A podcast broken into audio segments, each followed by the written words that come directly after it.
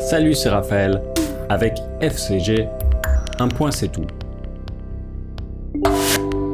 Et aujourd'hui, on parle des Jeux de la francophonie.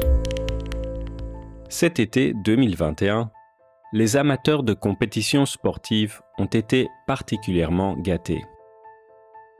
Après le championnat de football européen, celui des Amériques, les Jeux olympiques de Tokyo, les tournois de Roland Garros et de Wimbledon pour le tennis, le Tour de France pour le cyclisme, et j'en passe, une série de nouveaux jeux se mettent en place. Le jeudi 19 août, s'ouvriront à Kinshasa, en République démocratique du Congo, les Jeux de la francophonie.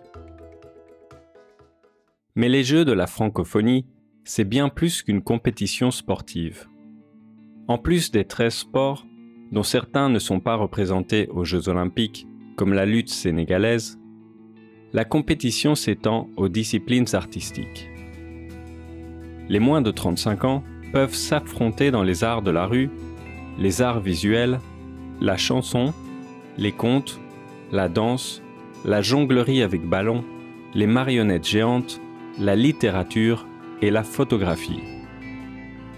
Parce que l'idée de ces jeux, en plus de s'amuser, c'est aussi la promotion de la langue française et de ses différentes cultures et le rapprochement entre les jeunes de tous les continents.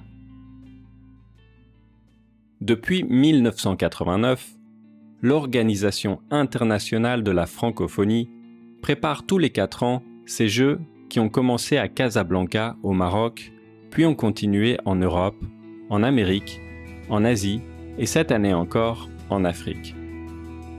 Et les choix de pays ne manquent pas, puisqu'aujourd'hui la langue française se parle, officiellement ou pas, dans des dizaines d'États sur tous les continents. On la retrouve entre autres en Europe, avec la France métropolitaine, la Belgique et la Suisse, en Afrique avec Madagascar, le Cameroun et le Sénégal, en Amérique avec le Canada, la Louisiane et Haïti, en Asie avec le Liban et la région de Pondichéry en Inde, et en Océanie avec Vanuatu et la Nouvelle-Calédonie. En tout, on estime que 300 millions de personnes parlent français dans le monde, dont un peu plus de 60% vivent en Afrique.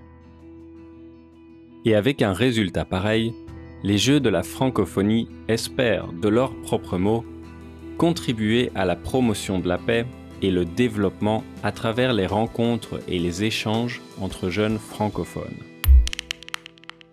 Question. Comptez-vous suivre les résultats des Jeux de cette année? Dans quel pays francophone avez-vous déjà voyagé? Avec le taux de croissance actuel de la population francophone, est-ce que le français a une chance d'un jour devenir la première langue mondiale